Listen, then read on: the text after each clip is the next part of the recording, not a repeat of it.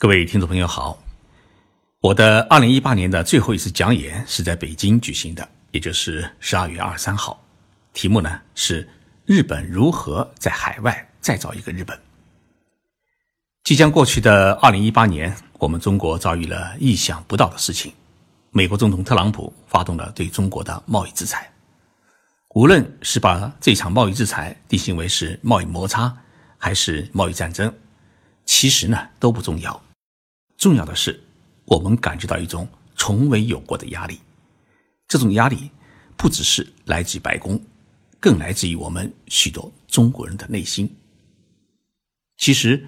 日本在过去几十年当中也遭受过美国的不断打压。他们是如何改变以出口贸易为主的国家战略，减少与美国等发达国家的贸易摩擦，最终又如何以？投资来驱动海外利益，这是我今天啊想跟大家聊的话题。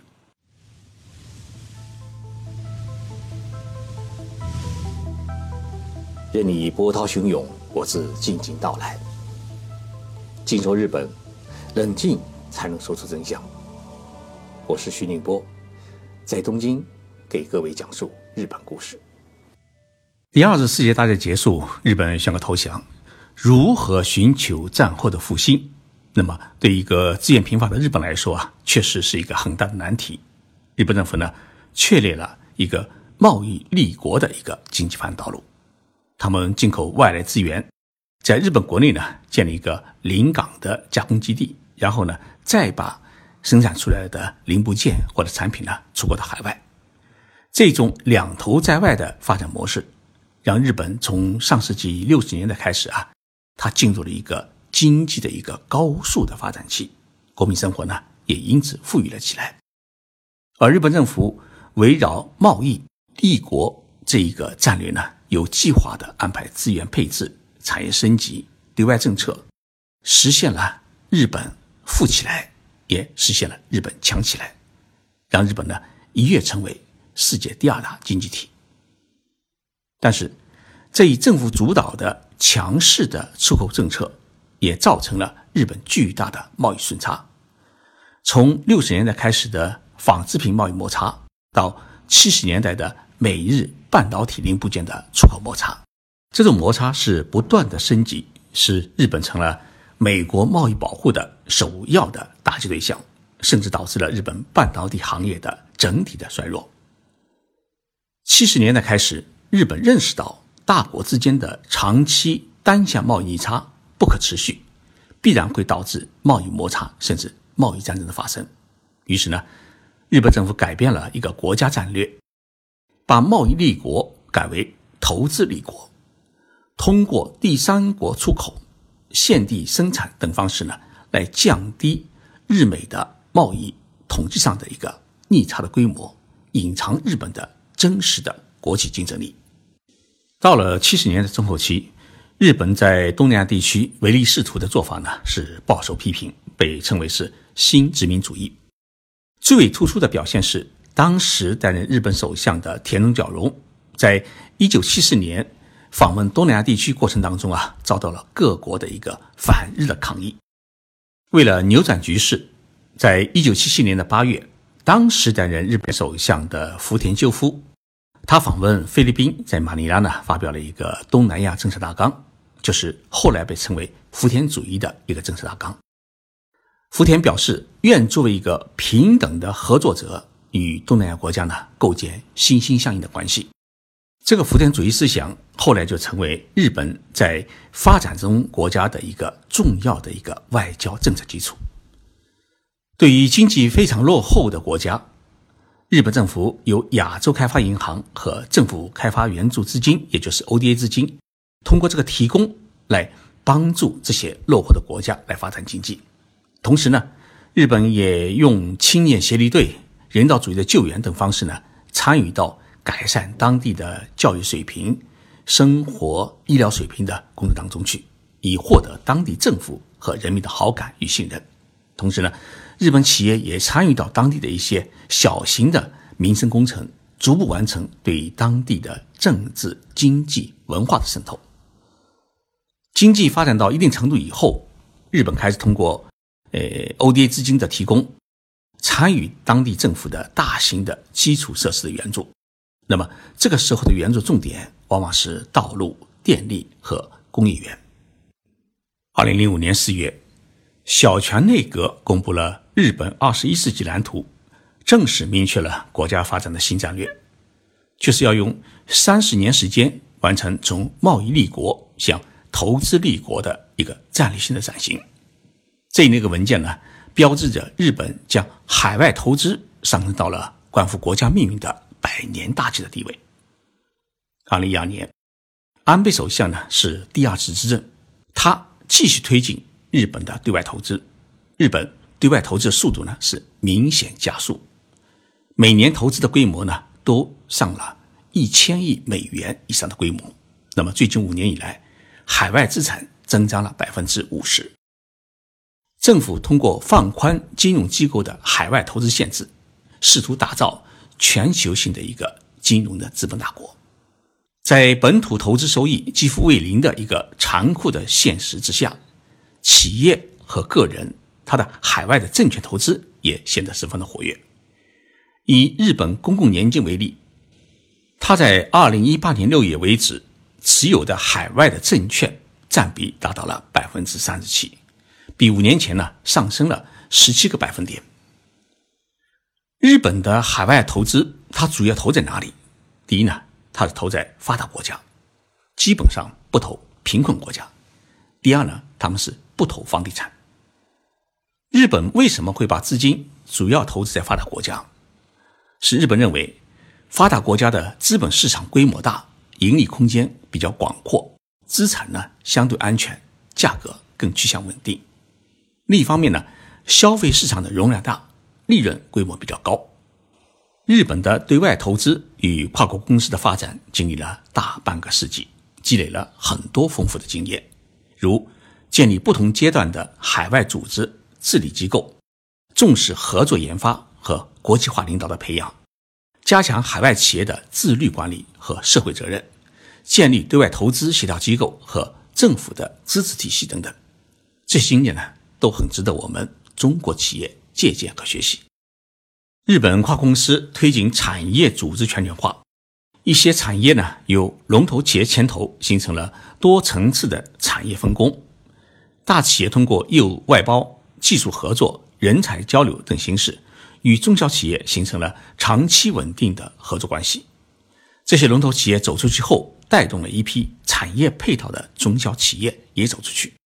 这种现象呢，在我们中国都已经能看到，因为日本企业。对于中国的投资，一般都是龙头企业带一批小企业在中国进行布局。日本通过大规模的海外直接投资，既改善了对外经贸环境，又推动了对外贸易关系的发展。一方面，日本将大量在本土上市了比较优势的传统产业，向中国和东南亚国家呢进行转移；另一方面呢，日本企业借助亚洲各国的扶持效应。扩大向欧美国家的出口，提升传统产业的国际竞争力。另外，通过对外直接投资，日本企业在海外的就地产销，避免了产品出口遭到美国和欧洲等国家的贸易的关税的壁垒，在一定程度上面缓解了国际经贸的摩擦，推动了日本对外经贸关系的快速发展。根据日本贸易中心机构统计，截止到二零一五年底。日本对外直接投资的存量为一点二六万亿美元，投资呢主要集中在发达国家，其中对美国的直接投资的存量为四千一百八十七亿美元，对欧盟的直接的投资存量为两千八百八十六亿美元，远远高于对中国的一千零八十八亿美元的直接投资存量。从今年的投资增量来看，日本的对外投资。它的主要领域呢是金融保险、基础设施、工程机械设备、消费品等。美国总统特朗普执政以后呢，日本在能源、汽车、基础设施等领域呢加大了对美国的投资力度。十多年过去，日本的对外投资做得怎么样？截止到二零一七年底，日本海外资产总额已经达到了一千零十二万亿日元，大约是。五十九万亿元人民币，为日本二零一七年国内生产总值，也就是 GDP 的总值的一点八五倍。扣除债务后的海外的净资产总额为三百二十八万亿日元，大约是和十九万亿人民币，超过了第二位德国的百分之二十六，连续二七年成为全球最大的债权国，实现了海外经济规模与国内是旗鼓相当，提前实现了战略性的转型的目标。这就意味着，在人们高喊日本失去了二十年的幸灾乐祸的时候。日本通过更投资，悄悄地在海外再造了一个日本。我们中国现在面临的问题，日本在四十多年前的上世纪的七十年代已经遇到。日本采取的对策，在三十多年前它已经实施。而我们在过去几十年当中啊，一直是一种胜利者姿态呢，不断的敲打日本，没有多少心思去认真研究日本战后经济复兴有过的经验和教训。假如我们啊一直是一种谦虚的态度去看待日本、研究日本，那么我们应该早早的可以预见到特朗普的棍子，也可以早早的制定出对外投资的一种低调的战略。所以，如何研究日本，这是我们当今需要认真思考的问题。美国的麻省理工大学历史教授道尔先生呢，他获得过普利策奖，他写过一本书叫《拥抱战败》。第二次世界大战后的日本，道尔教授认为，二战失败以后，日本从一个野蛮、残忍、险恶而强大的民族，弱化为一个一欲操纵、百依百顺的国家。而一九六零年之后呢，日本以他的经济的成功震惊了大半个世界。此前一度被麦克阿瑟形容为“四等国家”，十二岁孩子的日本，似乎一夜之间呢，完成了复仇般的崛起。领导民族、大和魂等狂妄言论重返世界舞台。曾经一意一心、以樱花般纯洁、优美凋谢的日本人，转身拥抱民主、拥抱战败，并寻求国家的复兴，最终令全世界是刮目相看。岛尔教授的这段话呢，给我们刻画了日本战后复兴的一种景象。所以呢，我们不能用。幸运和忍耐的字眼来天真浅薄地评判日本的战败文化与复兴之路，更多呢应该从日本的民族性和它的传统化意识、思维模式与行为规则的角度去解读这个异样的岛国。马上就要进入二零一九年，我们对日本的研究啊，必须从研究日本做错了什么转向日本研究做对了什么，要强化对日本的经验性研究。把日本如何成为一个繁荣的民主的现代资本主义国家所走过的路，采取过的策略，制定过的政策，有过的教训，取得过的成就啊，用现代的理论进行研究解剖，来作为我们中国解决今后诸多的经济社会问题的一个重要的参考。谢谢大家收听今天的节目。今天节目啊，谈了一个很复杂也很苦涩的一个经济问题，但是呢。我想，日本在过去几十年当中所走过的路、取得的经验和教训呢，确确实实很值得我们学习。尤其是在应对美国的贸易摩擦过程当中，日本的许多做法很值得我们参考。我们周六再见。